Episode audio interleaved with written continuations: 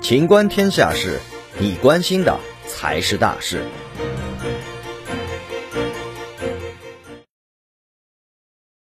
失孤原型寻子二十四年，报废十辆摩托车。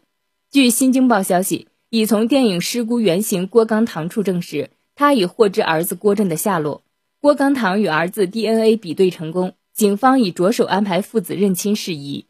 一九九七年，两岁多的郭振被人贩拐卖。二十多年来，郭刚堂为寻找儿子，骑行四十多万公里，跑了三十一个省，报废十辆摩托车。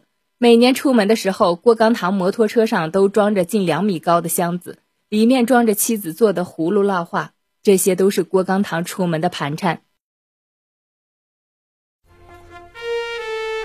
本期节目到此结束，欢迎继续收听《秦观天下事》。